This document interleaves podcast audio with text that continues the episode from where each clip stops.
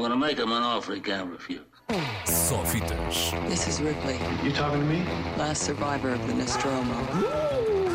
That's a bingo. Com Ricardo Sérgio. Hello, Rick. Go ahead. Make my day. Boa tarde, hoje é uma quinta-feira calma no que toca a estreias, talvez porque duas dessas estreias sejam a de dois valentes filmes. Um vem de Hollywood e marca o regresso aos nossos cinemas de um ator muito querido do nosso público, com mais uma comédia fora da caixa. O outro vem de dentro de portas e vem co-assinado por um dos mais talentosos realizadores do novo cinema português.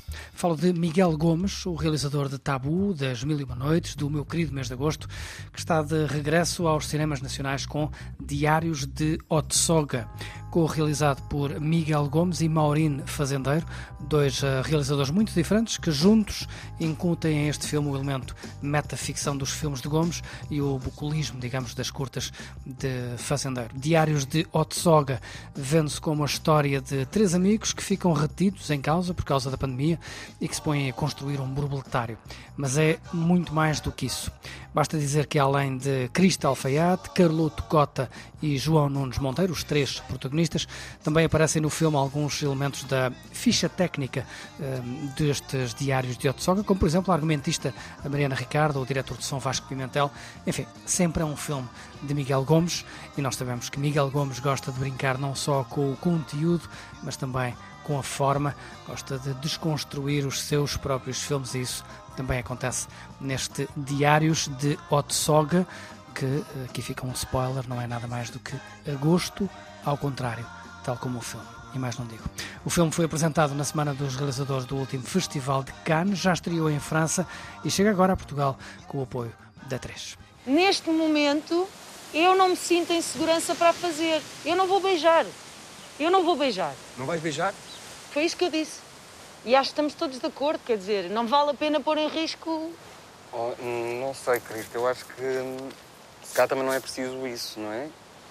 Esperamos dois ou três dias, durante dois ou três dias podemos fazer as cenas com uma certa distância e, e vemos se ele apresenta sintomas ou não depois desses três dias. Mas não me Pronto, parece é que os três dias sejam suficientes.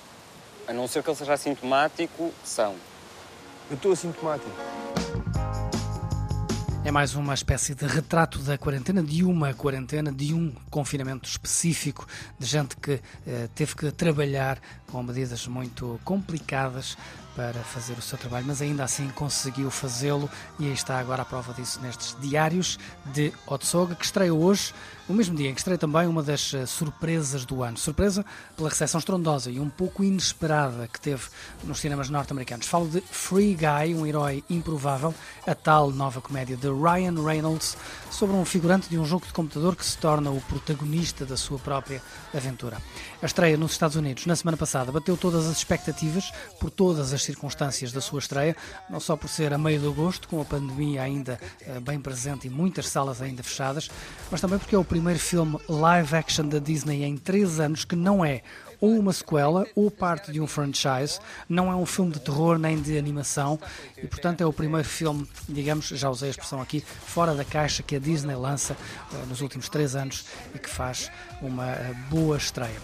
E tudo isto pode vir a fazer a Disney repensar o tipo de filmes que poderá vir a fazer daqui para a frente. Nos Estados Unidos, como disse, foi um sucesso de público, também da crítica, que tece rasgados elogios tanto a Ryan Reynolds como à realização de Sean Levy, o realizador da série Stranger Things, por exemplo, e dos filmes À Noite no Museu.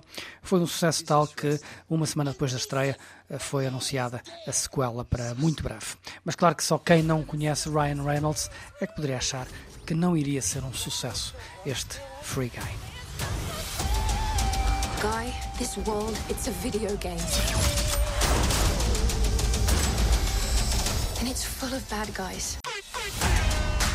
We need you to be the good guy.